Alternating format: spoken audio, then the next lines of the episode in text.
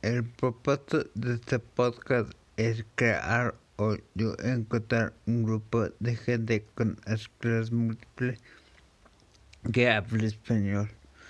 Digo en México, entre la fatiga y la tercera ola no ha salido mucho. De hecho, mi hermano Rodrigo, su pareja, dijo que una de mis metas era conocerlo, tienen COVID.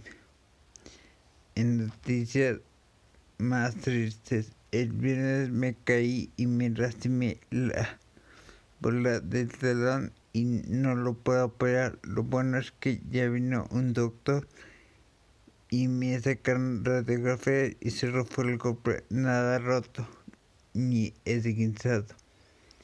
En cuanto a los artículos, uno abogando por usar medicina de alta efectividad al principio de la enfermedad,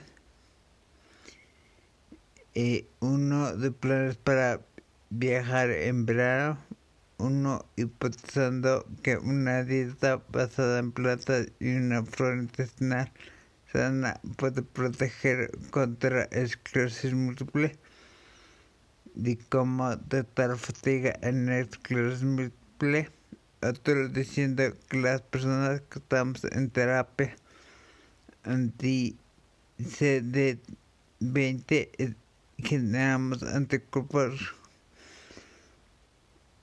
de la vacuna de COVID usando células T y por último abogando por pedir ayuda cuando se necesite. Es todo, sin más por el momento me despido.